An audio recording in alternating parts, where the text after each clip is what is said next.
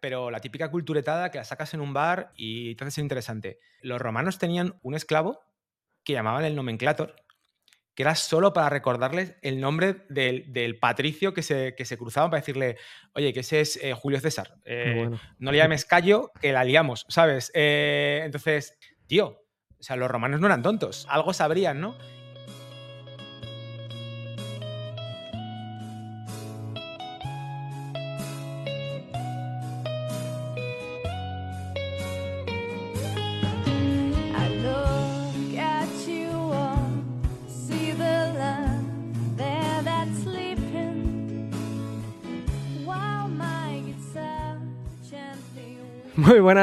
Soy Adrián Susudio y esto es Charlando con Libros. Hoy vamos a hablar de un librazo, un libro que directamente hace 15 años me cambió la vida, así tal cual. Ya vais a ir viendo por qué. Eh, uno de los mejores libros que me he leído nunca, estaría en mi top 5. Un libro que además es del 1936 eh, y sigue siendo hoy en día un bestseller de los más vendidos. Estamos hablando de cómo ganar amigos e influir sobre las personas, de Dal Carnegie, del gran Dal Carnegie. Además, eh, vamos a ver, pues básicamente el libro es de relaciones humanas, ¿no? Cómo tratar a los otros y de muchísimas cosas, como por ejemplo eh, conseguir que te odien o justo lo contrario, ¿no? Cómo caer bien al instante. Y todo esto lo vamos a hacer con David Bonilla. David, ¿qué tal? Bienvenido. Pues muchísimas gracias. Eh, la verdad es que un placer, sobre todo para hablar de este librazo, que como tú has dicho es un clásico con más de 30 millones de copias vendidas, que se dice pronto. Eh, creo que como que la Biblioteca del Congreso lo declaró el séptimo libro más influyente de la historia eh, de Estados Unidos y demás. Em, un libro fantástico con un título horrible, que yo creo que a veces le ha condenado un poquito eh, y que yo creo que está súper vigente. Así que nada, encantado. Lo del libro, eh, mucha gente lo ha dicho, ¿no? Eh, que, el, libro es como demasiado llamativo y tal, pero por otro lado también hay gente que dice, no, mira, el, el libro es claro, ¿no? Te lo dice y ha funcionado, al final ha funcionado, ¿no? Sigue, o sea, es uno de los primeros libros de desarrollo personal que siguen vendiendo. Yo no conozco otros libros de esa época que sigan vendiendo. Pero yo también al principio tenía esa reticencia, ¿no? De cómo ganar amigos y tal. Es como que te echa para atrás, pero, pero funciona, ¿no? Al final. A lo mejor es por el contenido, ¿no? En verdad, pero...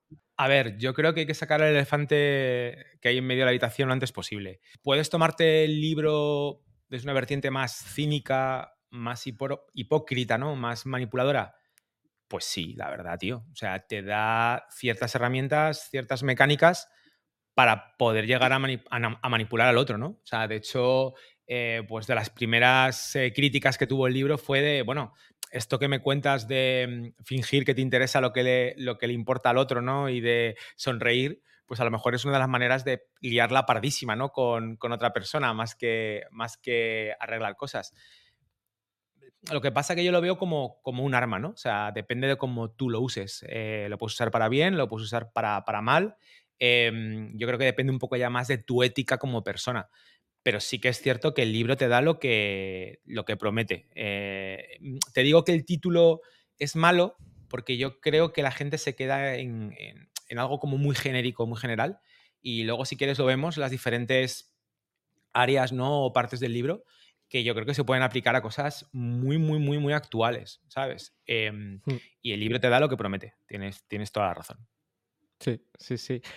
Otros libros como Influencia de Cialdini también es lo mismo, ¿no? Puedes tomarlo como manipulación o puedes tomarlo para bien. Ya en el segundo libro de Cialdini te está hablando de ética, él mismo en el siguiente ya te dice, eh, cuidado, ¿qué tal? Y este, en, en algunas partes también te lo dice, que eh, tienes que escuchar a la otra persona, pero no fingiendo, haciéndolo de verdad. O sea... Lo, dice muchas veces, la palabra de verdad, de forma sincera. Lo repite, de hecho, bastantes veces en sus, en sus normas, ¿no? Eh, otra cosa es como te lo tomes tú. Te puedes quedar solo con la parte de, oh, realmente puedo conseguir que el otro haga lo que yo quiera, pero que haga lo que tú quieres no tiene por qué ser malo para ese tercero, ¿no? Em, entonces, bueno, pues lo dicho, yo creo que es un arma poderosa Em, y que depende del que la dispara. Eso es así. Yo pienso que si lo haces para manipular al otro estas técnicas, la mayoría de veces no te funcionarán. De hecho, creo que es lo contrario. Porque una sonrisa falsa es lo peor. Es peor, no son, ¿sabes? La peor es una sonrisa falsa. Mejor no sonrías si no te sale. O, si realmente no quieres escuchar al otro, pues eh, no lo escuches o busca otro momento en el que tengas energía mental para escucharle. Pero eso de la gente que finge, se nota, o sea, todos lo, notamos, ¿no? Es, un, es instintivo, además, es que lo notas.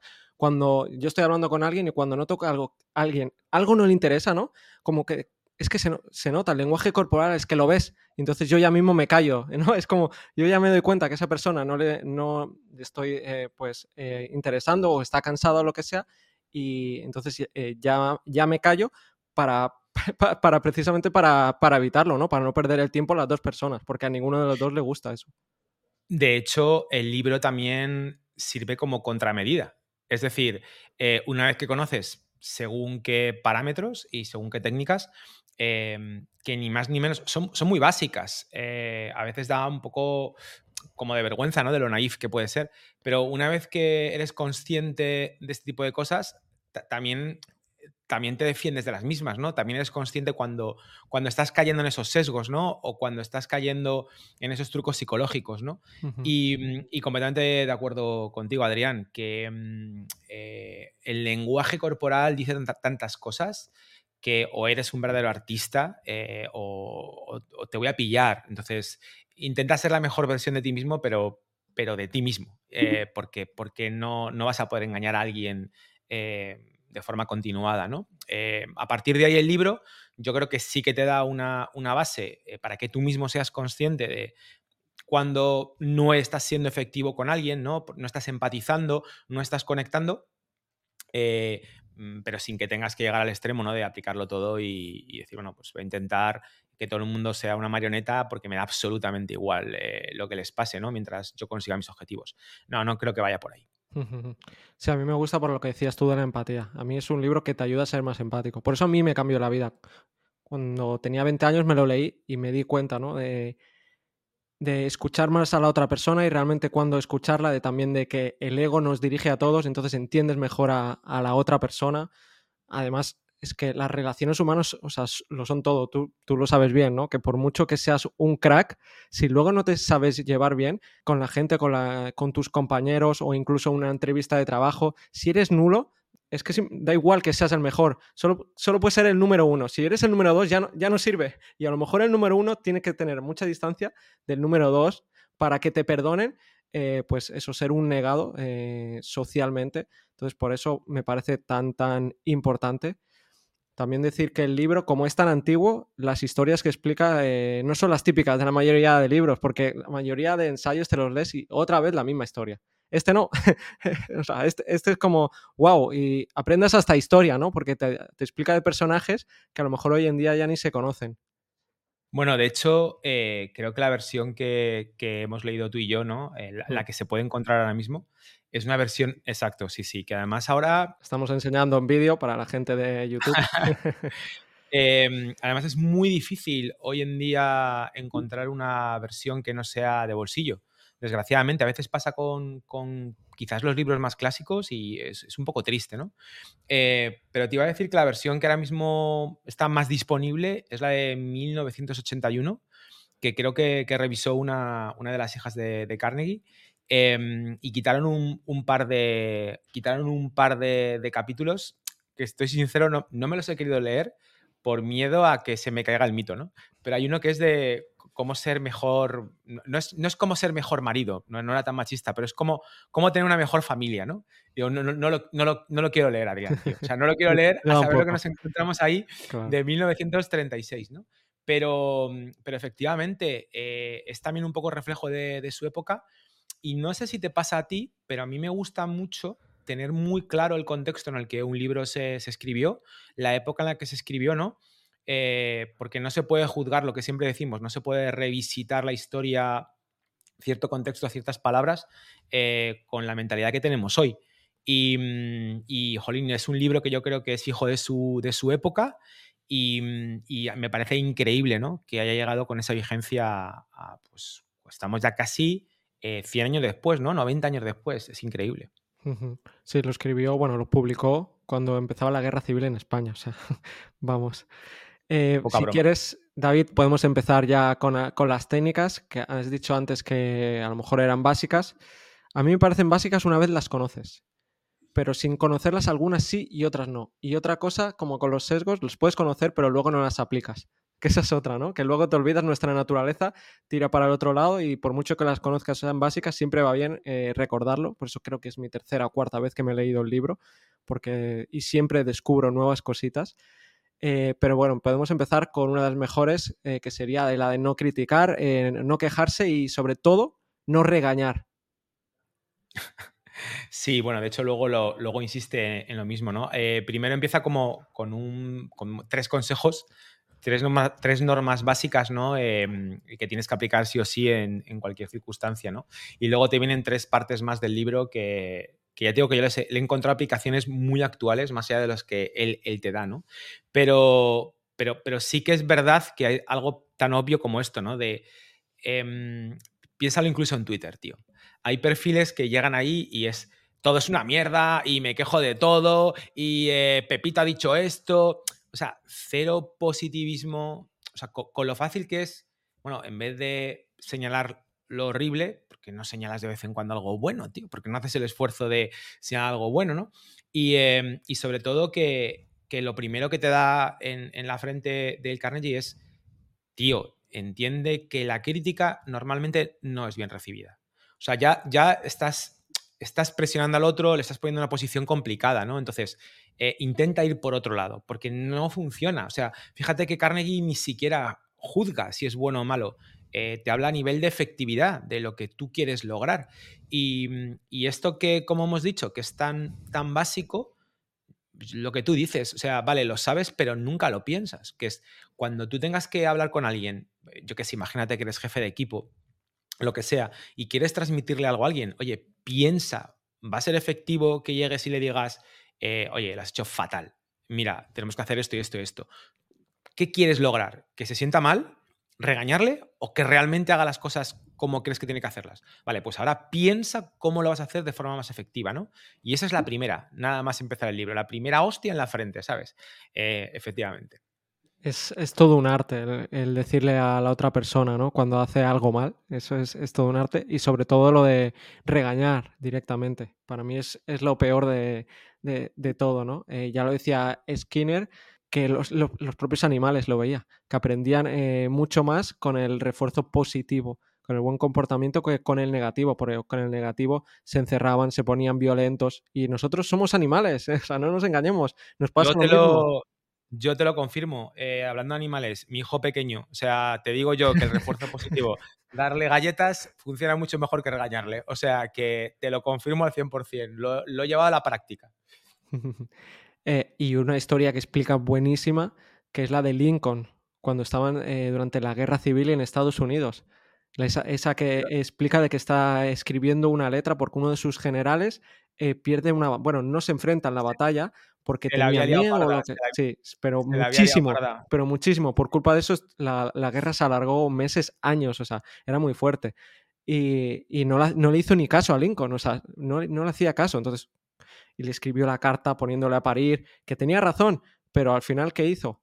La, escribió, pero luego eh, se la guardó en un cajón, nunca la envió. Él mismo lo sabía, había aprendido ya eh, de joven que eso no servía para nada que además esto está relacionado con un libro que se llama Cháchara, que hace poco eh, hemos hablado de en el podcast, que explica lo de que cuando tienes sentimientos, cuando tienes ese run run en la cabeza, que te escribas como un diario o, o, o yo simplemente pilles una hoja y te estás 10 minutos escribiendo, vomitando los sentimientos. Ahí ya desaparecerán. Y pues Lincoln hacía eso, es, realmente e, es, lo mismo, pero luego no, no lo enviaba porque veía que que no sirve. Es eh, quejarse y sobre todo criticar al otro, solo puede servir cuando tienes muchísima confianza con la otra persona, muchísimo, y aún así depende del día, ¿sabes? Aún así depende del día, aquí hay que tener eh, mano izquierda, pero es alguien que no conozcas muchísimo, ya directamente es que no lo hagas, ¿no? no porque vas a perder el tiempo. Y yo añadiría una cosa, que aparte de que el feedback sincero, eh, esa crítica además debe ser siempre constructiva, si no te la guardas, yo te diría que en los tiempos que corren, eh, si puede ser que sea en persona, ni siquiera te digo que sea en directo, como puede ser una videoconferencia, no, no, en persona, eh, porque por escrito siempre hay un ruido, ¿sabes? Siempre hay una falta, o sea, se pierde cierta comunicación, cierta información a la hora de transmitirlo. Las discusiones por WhatsApp son lo peor, ¿eh? Las discusiones por WhatsApp es... Uf te puede matar porque es muy difícil en un texto. En un texto yo te puedo, o sea, yo hablando contigo te puedo decir, joder, venga, Adrián, tío, que eres, que eres tonto. Y tú sabes que te lo estoy diciendo como, venga, pero yo te pongo escrito, joder, Adrián, que eres tonto. Y tú dices, me está, me está diciendo que soy tonto. O sea, hay que tener mucho cuidado con eso. Sí, sí, sí, sí. Eh, nos podemos ir a otro que es el de sentirse importante. Para mí también otro de los eh, mm, que hay que darse cuenta de ello, que para mí fue el, este el primer libro en el que leí sobre ello. Ahora el ego eh, es el enemigo, etcétera. Hay mil libros ya que te lo dicen, ¿no? Pero eh, está tan claro como solo cuando está hablando alguien, estás esperando para, para, hablar tú, para soltar lo tuyo. Y muchas veces ni estás escuchando a la otra persona porque estás tú ahí, venga, que no se me olvide esto. Y no estás escuchando al otro porque es, es eso, es, eh, es nuestro yo que Dal Carnegie dice que eso nos diferencia además del resto de animales que por un lado es bueno, ¿no? Para la civilización, para construir la civilización, pero por otro lado, pues cuidado, porque tienes que cuidar el, ego del otro, porque en el momento que tocas su ego, alarmas, ¿no? A ver, sí, está, saltando un poco las normas, está bien, ¿eh? Me mola, así que vayamos un poco cogiendo unas y otras, pero justo de lo que has dicho, em, esta norma está como en la, primera parte, ¿no? Después de la introducción, que él llama seis maneras de agradar a los demás. Y lo lees así y dices, un poco flower power, ¿no? Un poco hierbas. Em, pero fíjate que si tú ves esa parte pequeñita del libro como eh, cómo hacer networking, encaja perfectamente. O sea, es de cómo, cómo me puedo relacionar con los demás, cómo puedo ampliar esta, esta, esta red social que tengo, ¿no? Y, la última norma es justo eso, ¿no? De eh, darle importancia al otro, pero además hazlo de forma sincera. Y es incluso una, una lección para ti. Es decir, eh, si yo no soy capaz, tío, de ponerme a hablar contigo, identificar algo tuyo que realmente merece la pena, que crea valor, que es importante y que me pueda llegar a impresionar, creo que tengo un problema grande de humildad, creo que tengo un problema grande de empatía y eh, de ego sobredimensionado, ¿no? Entonces, eh, fíjate que esa norma yo me la tomé más que incluso de hacer la pelota, que podría, que podría alguien interpretar así, ¿no? Como, tío, tú cuando, cuando interactúas con alguien, sobre todo por primera vez, descubre qué ha hecho esa persona que merece la pena. Que encaja mucho con otras normas, ¿no? De que él te pone de escucha, más que hablar, escucha y deja que la gente cuente su historia, ¿no? Y que cuente sus cosas y demás, ¿no? Eh, y, engarza muy bien con esto, ¿no? Si estamos hablando con alguien y no somos capaces de sacar algo que realmente demuestre que esa persona es importante haciendo algo para alguien, lo que sea, eh, tenemos un problema. Sí, porque mm, es que eh, me estoy saltando, por, como dices o tal, es que si nos ponemos punto por punto por el libro, nos estamos aquí cuatro horas. ¿eh?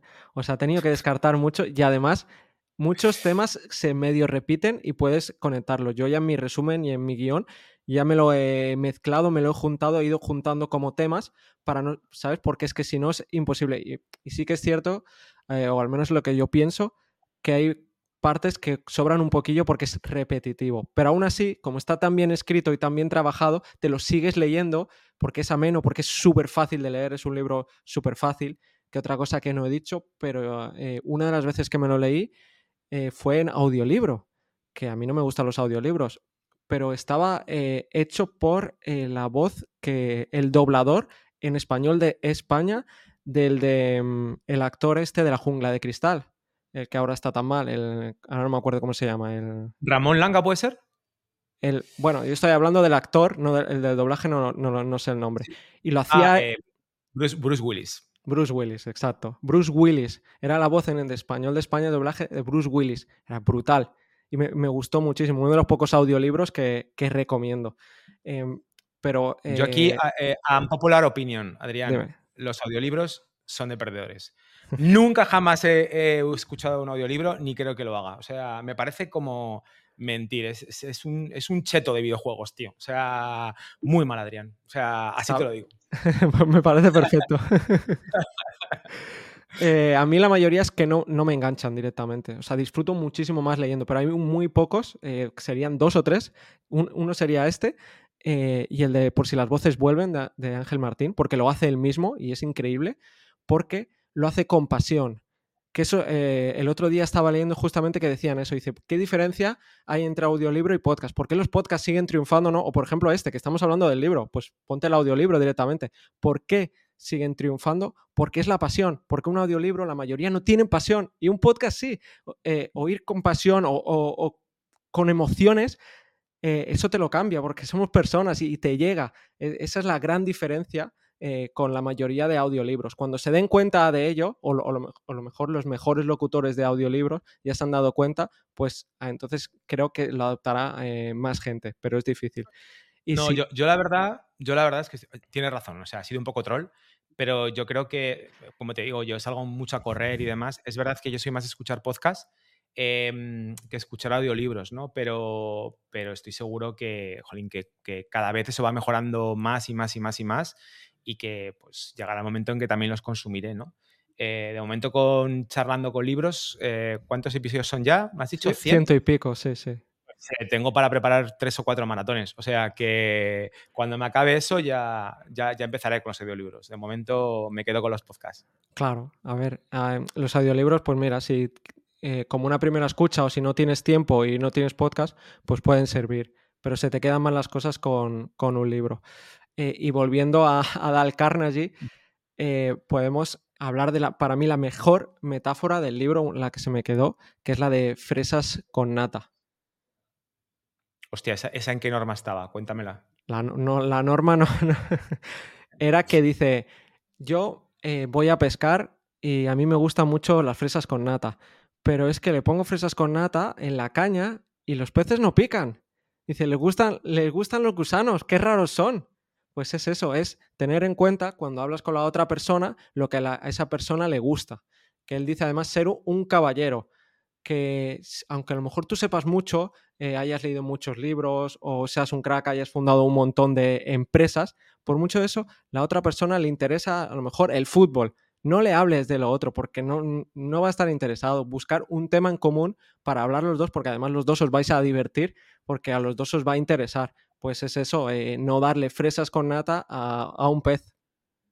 A ver, tú te quedaste con esa, es muy buena. Es de, es de la misma norma, ¿no? Que es hable, habla siempre de, de lo que le interesa al otro, no de lo que te interesa a ti, ¿no? Sí. Y tú te quedaste con esa, yo con la que me quedé creo que también era con, hablando del tema del caballero, porque todo el libro está como muy... O sea, cuando te enteras cómo se escribió el libro, cómo se escribió, eh, que no sé si lo sabías, pero que, que al principio decía que no quería escribir el libro, no estaba muy convencido, ¿no? Entonces el editor le, mandó un taquígrafo a uno de sus cursos. Entonces, claro, es que el estilo del libro es como muy de, te introduzco un concepto y te empieza a contar anécdotas y te puedes imaginar casi a Dale eh, dando un curso, ¿no? Y, una de estas anécdotas era mm, de, me parece que fue un abogado que visita a una señora en el campo que está la sobrina y tal, y a la sobrina le flipaban los barcos, ¿no? Entonces el abogado de Nueva York empieza a hablar con ella de, barcos y tal, no sé qué, y cuando, y cuando se va de la casa, ¿no? Acaba la visita, pues la sobrina le dice a la tía, qué, persona más agradable, qué, caballero, todo el rato hablando conmigo de, barcos, además encantador, le, flipan los barcos. Y dice la tía, no, no tiene ningún tipo de interés en los barcos, no, no le gustan en absoluto, solo intentaba ser agradable. Y la, otra se queda planchada, ¿no? Y es justo lo que tú dices, es lo que me quedó a mí, ¿no? De, esa anécdota de, eh, pues a veces te toca hablar de cosas que no te importan mucho, yo tengo un suegro, tío, que le flipan los caballos, mm, que es un tema apasionante para mí, como te puedes imaginar. Pero hablamos mucho de caballos, ¿sabes? Y ese es un poco, ¿no? Eh, yo recuerdo también que mi abuelo decía que, que la educación es conseguir que cualquiera se sienta a gusto contigo. Y ese cualquiera puede ser personas de diferentes niveles, diferentes estratos, diferentes orígenes, y tú tienes que adaptarte, no al revés, ¿no? Eso es la, eso es la educación. Educación no es saber que que la copa de vino se pone a la derecha o a la izquierda, etcétera, sino, insisto, ¿no? que la gente esté siempre a gusto contigo, en cualquier circunstancia. Y, el libro también te lo, te lo expresa. Pues mira, justo ahora me estoy leyendo un libro de caballos eh, que se llama Azabache, eh, que es de, escrito en primera persona por un caballo. que realmente ah, está escrito por, por, una mujer en el siglo XIX, pero es como en primera persona, es muy, es muy original. Si quieres... Interesante, oye, me, pues me lo apunto, ¿eh? sí, pues sí, buen regalo, buen regalo. Sí, sí, sí, es, muy curioso. Y tengo luego otro que luego te comentaré también de caballos, que leí, uno más actual. Em, Genial. Y sobre esto también, a mí me fascinó una técnica o un ejemplo más, que es el de que escribe, escribe cartas a sus sobrinos. Había un tío o una tía y nunca le contestaba a los sobrinos. Y dice, a ver, fresas con nata. ¿Qué, utiliza? Dice, les escribe y les dice, por cierto, os, eh, dejo 5 dólares eh, de regalo. Pero no pone los 5 dólares en el sobre. ¿Cuánto tardaron los sobrinos en escribirle, darle las gracias por, por la letra para escribirle, para explicarle su vida y al final decir, ah, por cierto, tío, eh, esos 5 dólares se te habían olvidado. Primera vez que le contestaban los sobrinos, ¿no? Es, esa me, encantó también. Sí, sí, sí, ya te digo, todo el libro está trufado de... Mm, o sea, eh, siempre es el mismo, ¿no? Te introduzco un concepto, o sea, te, quiero contar un concepto em, y, te, lo, te lleno de anécdotas o de ejemplos de lo que te quiero transmitir, ¿no? Eh, ya te digo, casi puedes ver a alguien eh, dando un monólogo sobre, sobre el tema, ¿no? Y uno de ellos es el de, los sobrinos, ¿no? Que además era una apuesta de, no me, no me contestan nunca, ¿no? Y, y, creo que dice, te apuesto no sé cuánto a que me contestan a la primera carta, ¿no? Y efectivamente así fue. Sí, sí. Y aquí hay que señalar una cosa que no dice el libro, pero que es la empatía proyectada. O sea, mucho cuidado en si tienes que pensar en la otra persona lo que quiere, pero no tienes que asumirlo. Y, eh, porque a lo mejor esa persona eh, realmente no quiere eso. O sea, no es tan fácil y también depende del momento. No sé si te ha pasado a lo mejor eh, con tus padres, eh, sobre todo de pequeño, que les decías que te gustaba una cosa, una comida en concreto. Me gustan los eh, kiwis. Y de pronto a la semana siguiente, toda la casa llena de kiwis. A ver, espera. A, a lo mejor ya no me gustan, ¿no? Esa empatía proyectada es que ahí se necesita comunicación, también hay que cuidarla. Sin duda, sin duda. Mm. Y también lo de rechazar eh, dando una solución, que esa es una técnica más, em, más pequeñita, pero me ha gustado, que es cuando, por ejemplo, si te invitan a un podcast y no puedes o no quieres o no tienes tiempo, lo que sea, no solo rechazarlo, sino darle una solución a la otra persona. O si te contrata un cliente y tú ya no puedes. Eh, vas a quedar mucho mejor si le dices, mira, pero hay esta otra empresa o hay este otro invitado que te puede ayudar para esto y para esto. O sea, ahí quedas de fábula y no es un... La otra persona no, no se lo va a tomar porque decirle un no a la otra persona, cuidado. O sea, primero hay que saber cómo decir no y aún así depende del momento emocional que esté la otra persona, por mucho que cuides, eh, a lo mejor ya no te vuelve a buscar nunca más, ¿no? No te vuelve a invitar al podcast, a lo mejor tú habías dicho que no simplemente porque no tenías tiempo. Completamente de acuerdo, me gustó muchísimo y además me llegó en un momento, o me llega en un momento muy, muy particular, ¿no? Em, yo ahora que estoy en pleno año sabático, ¿no? Y me escribe mucha gente para pedirme ir a podcast. Adrián, no digo nada, no señalo a nadie ni nada, pero sí, mucha gente me, escribe y no es consciente de que el hecho de que tenga tiempo disponible no quiere decir que pueda estar disponible para todo el mundo, ¿no? Y, fíjate que mirando esta norma, ¿no? Recordando esta norma, esta norma, recordaba bueno, ¿qué puedo hacer? Por lo que tú dices, ¿no? De no, no, no puedo quedar con todo el mundo, si no, nunca haría nada, ¿no? Eh, y fíjate que es algo tan tonto y tan actual como decir, bueno, pues a lo mejor lo que tengo que hacer es, aunque no esté trabajando, configurar un Calendly, poner los slots que tengo libres y es, mira, a lo mejor no te puedo atender hoy, pero mañana sí o la próxima semana, coge uno de los slots que tengo libres y, ya está, ¿no? Y es lo que tú dices, bueno, intenta aportar valor siempre. O sea, eh, el no por el no debería, debería dolerte, ¿no? Eh, siempre tienes una oportunidad para causar una, buena sensación, un buen impacto eh, con el otro. Eh, no es una norma de Carnegie, pero, pero, pero mía sí, que es intenta mejorar todo lo que toques y a todo el mundo con el que, con el que interacciones. Y, jolín, quedarte en un no debería ser un poco un fracaso, ¿no? Eh, quedarte en no te puedo ayudar, no te puedo atender, pues a ver cómo se puede mejorar, ¿no? Y es simplemente esa actitud. Fíjate que estamos hablando de cosas que ya no tienen nada que ver con manipular al, al de enfrente, ¿no? Sino con eh, bueno, pues conseguir que la gente quiera trabajar contigo, quiera estar contigo, ¿no? Y esto parece una chorrada, pero me parece una norma excelente, muy difícil de aplicar siempre, pero que por lo menos lo tengas ahí, ¿no? De yo lo voy a intentar, voy a ver cómo siempre intento que el otro se lleve algo, eh, me volverá en el futuro. Ya, de, hecho, también yo creo que es una cosa que aparece mucho en el, en el libro, no sé si tú piensas igual, Adrián, que es de tú, haz cosas sin esperar una recompensa inmediata. No te preocupes, ya, ya, volverá. Tú intenta aportar valor al que tienes enfrente, ya volverá, no te preocupes. Sí, en el, en el fondo del, libro, en el mensaje de fondo, es, es eso. Eh, hacer, eh, hacer cosas e intentar ayudar a la otra persona, por eso también me gusta tanto, ¿no? Y, ser e, empático. Em, nos podemos ir también a, lo que decía de para que, cómo conseguir que, te odien o que te odien más. Y, al final era lo que decíamos antes, que era eh, decirle a alguien que se ha equivocado. Y si encima esa otra persona lo sabe, que él se ha equivocado, porque es algo súper evidente, porque hay veces que nos equivocamos y es tan claro, y encima la otra persona te viene y te dice eso está mal, o te dice ya, ya, ya te lo dije, ya te lo dije, es la peor frase que existe en el mundo. Si quieres que te odien, si quieres una discusión, dila, es, e, es, fácil, ¿no? Y en vez de eso, eh, dice que mm, lo que tienes que hacer es sugerir las cosas, ¿no? Si la otra persona se, ha equivocado, pues a lo mejor decirle, ay, eh, esto no, no, esto está bien, no, no lo veo, eh, esto era, pero de una forma así sutil, una forma tienes que, buscarlo. Em, ya lo decía Galileo Galilei, que decía, no se puede enseñar a nadie, solo ayudarle a encontrarlo dentro suyo. O sea, no, puedes aleccionar a, la, otra persona. Sí, a ver, eh, yo te digo, él, para mí, un poco revisando el libro y demás, ¿no? Eh, tiene como esas cuatro partes, esa, primera que te he dicho que será como muy de networking, pero luego a la segunda y la tercera, eh, fíjate que ya te he dicho, Buah, tienes una primera parte que genial para networking, ¿no? La segunda para mí sería casi un manual de community management eh, y, y, la tercera casi te diría que lo haría como lectura obligatoria para cómo sobrevivir en el mundo corporate, más allá de que es cómo liderar, ¿no? Y eh, oficialmente es cómo liderar y cómo ser líder y que te sigan, pero es no, no, léete eso para saber cómo sobrevivir en el mundo corporate, ¿no? Y, mm, fíjate lo que acabas de decir. Bueno, si le digo a alguien estás equivocado, quiero recordar que, en aquella norma lo que ponía es cuidado con la palabra pero. Hay una palabra de cuatro letras, pero, que es... Pero, por cierto... Pero, pero, olvídate, tienes que intentar hacerlo de una manera que, nunca utilices el pero, ¿no? Porque todo el mundo sabe que después del pero viene, viene la hostia. Claro. Y lo de antes da em, igual.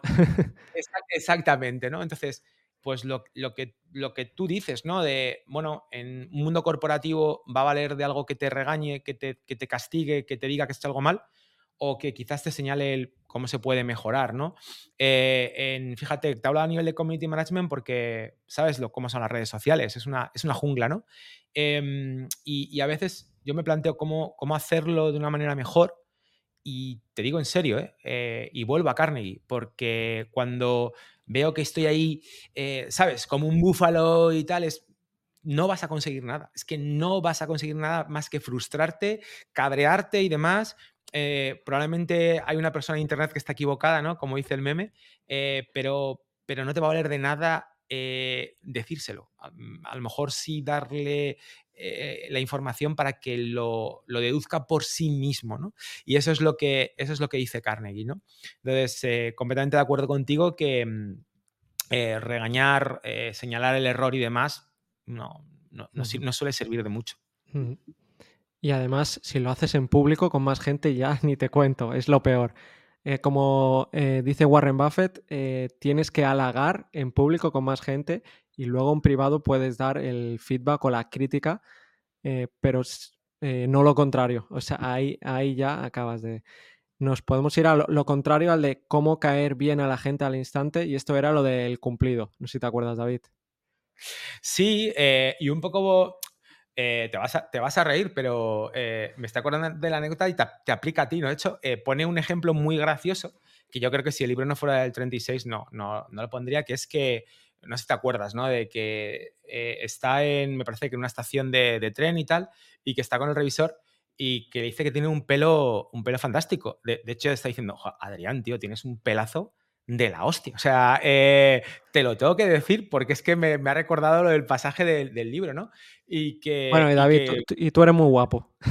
Muchas gracias. cada, uno lo que. Recuerda, recuerda, que el libro dice que tienes que ser sincero, pero, eh, pero pero, dice, pero, ¿y eso para qué te vale? Y, el, y el propio Carnegie decía, para nada, más allá que para pensar, jolín, pues a lo mejor el revisor tenía un mal día, ¿sabes? Y vuelve a casa y dice, fíjate lo que me ha dicho, que tenía, que tengo un pelazo y tal, y que mm, y se mira al espejo y dice, oye, pues es verdad que no he perdido tanto pelo como yo pensaba o no tenía tantas canas, ¿no? Y mm, insisto, de nuevo, aquí es un poco como te lo tomes. Te lo puedes tomar como intentar hacer la pelota, intentar engañar al, que tienes delante. Yo el libro lo, lo afronté de otra manera, que es eh, el esfuerzo por descubrir algo de la persona que tienes delante que es digno de admirar, que es digno de señalar, que es digno de decir. Em, bueno, ahora hay que tener mucho cuidado por no ofender a nadie, pero el qué guapo estás o qué guapa estás, eh, o sea, sin ningún tipo de, bueno, de ningún pensamiento que va más allá de ahí, pues eh, algo tan tonto como eso, ¿no? Em, ya te digo, es una cosa que el libro te, deja muy claro y yo me lo he tomado como, como algo que tienes una actitud que lleve yo puesto conmigo, ¿no? Como, como un traje que es intentar eh, identificar lo antes posible algo de la persona que tengo delante que es digno de destacar. Olvídate del yo y céntrate más en el otro, ¿no? Y, a partir de ahí te van a empezar a pasar cosas sorprendentes. yo creo que como un mensaje muy, muy, muy común en el libro. Yo esto lo hago mucho o, bastante, eh, pero que es como, yo soy bastante observador, pero sin querer. Es decir, si por ejemplo tú y yo nos conociéramos y nos viéramos cada día, si de pronto un día me vienes con una chaqueta nueva, yo me doy cuenta, sin darme cuenta, veo y te veo y digo, mira David, no, hay algo que no me encaja. Ah, te has comprado una chaqueta nueva. Ay, sí, qué chula, qué bien, no sé qué. Esto lo hago un montón, esto, esto me pasa. O cuando alguien, eh, soy el, el peor amigo, porque a lo mejor eh, me doy cuenta de la, mujer de mi amigo, ¿no? Que se ha ido a la peluquería y su marido no se lo ha dicho y yo se lo digo, no, no, cállate mejor, Adrián, porque ah, pues mi marido no, no se ha dado ni cuenta que ha ido a la peluquería, pero es que es algo que me, que me sale de forma eh, natural. Y otra cosa que, que apliqué eh, en el libro que me gustó mucho es, es una David eh, a, ver, a ver si puedes, David, eh, saber cuál estoy diciendo, David. A ver si qué técnica, David. Eh, creo que ya, David. Y la, de, la, del nombre. Y es, y es verdad, mira, yo por defecto hemos empezado el podcast, tengo aquí como notas, ¿no? Para, no olvidarme de cosas que sí que quiero comentar. Y casi de forma instintiva, como algo que tengo muy, muy interiorizado, lo primero que he hecho ha sido escribir Adrián. No hacía falta, ¿eh? pero te lo juro, Adrián. Sí, sí. ¿Sabes por qué? Porque, porque, porque es verdad. Eh, o sea, eh, es quizás la primera y más importante muestra de respeto al otro, que es, me dices tu nombre y lo intento memorizar. Y ojalá la próxima vez que te vea em, eh, te recuerde y te lo pueda decir, porque porque es la mejor manera de entrar, la más sencilla, la más barata, la más económica y quizás también la más difícil. Y yo soy horrible, horrible recordando nombres, horrible. O sea, eh, caras las que quieras, pero, pero nombres horribles, ¿no? Entonces, em, es algo que también interioricé, que es una herramienta poderosísima. Más allá de, te digo, de repetirlo 75 veces en la frase, no hace, no hace falta, pero el hecho de saludar con el nombre, de de vez en cuando decirlo, de te recuerdo que sé perfectamente quién eres, ¿no?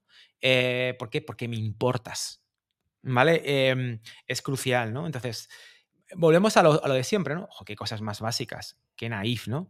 Eh, sí, sí, tío, pero no te creas que, o sea, que tanta gente las aplica. Y son cosas que probablemente todos sabemos, pero, pero como pasa muchas veces con los libros de autoayuda, de autoayuda, ¿no? Bueno, es que no me ha contado nada nuevo. No te ha contado nada nuevo, pero algo que ya intuías, que parecía lógico, te lo ha reforzado, ¿no? Porque viene un Carnegie de la vida y te dice, oye, que te aprendas el nombre de la gente, hostia, ¿sabes? Eh, y efectivamente, o sea, eh, yo creo que es algo que, además para los que vamos teniendo una edad, tú eres, tú eres muy joven, Adrián, pero los que vamos teniendo una edad no lo podemos tomar incluso como ejercicio de eh, ejercitar la memoria, ¿no? De intenta aprender nombres. De hecho, pone ejemplos y no sé de quién hablaba, ¿no te acuerdas tú? un político de Roosevelt que se sabía 50.000 nombres.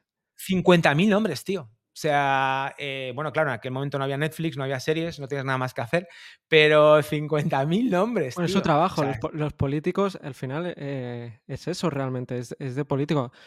Hablas una vez con un político y dentro de un año eh, te lo vuelves a ver y se acuerda de tu nombre, le vas a votar para toda la vida. o sea, es que es así, porque fue, hablé cinco minutos y un año después, y, si más importante es esa persona, más importante te vas a sentir tú.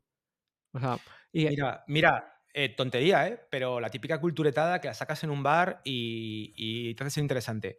Eh, los romanos tenían un, un esclavo que llamaban el nomenclator, que era solo para recordarles el nombre del, patricio que se, que se, cruzaban para decirle, oye, que ese es eh, Julio César.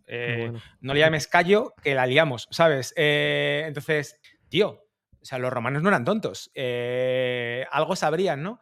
Y fíjate si, fíjate si tiene sentido, ¿no? Y, te estoy hablando de hace, bueno, pues miles de años, ¿no? Así que, em, jolín, yo creo que súper básico, pero Carnegie te lo recuerda y te lo pone en un contexto de va a ser efectivo no para quedar bien, sino para que consigas lo que quieras. Y ya está.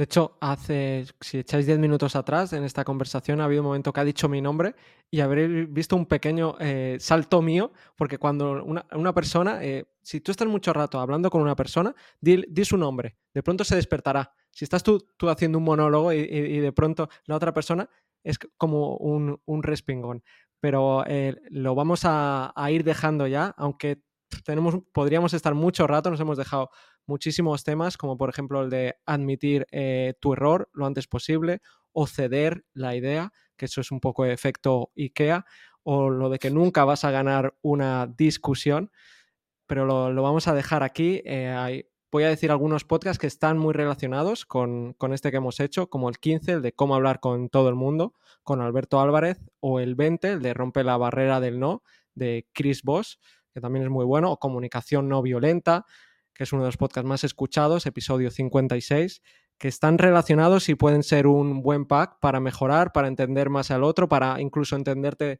a, a ti mismo. Y nada, David, muchísimas gracias por haber venido al podcast. Vas a volver con una entrevista, te, o sea, te voy a hacer una... no te escapas. Muchas gracias, David. Ha sido, ha sido un placer.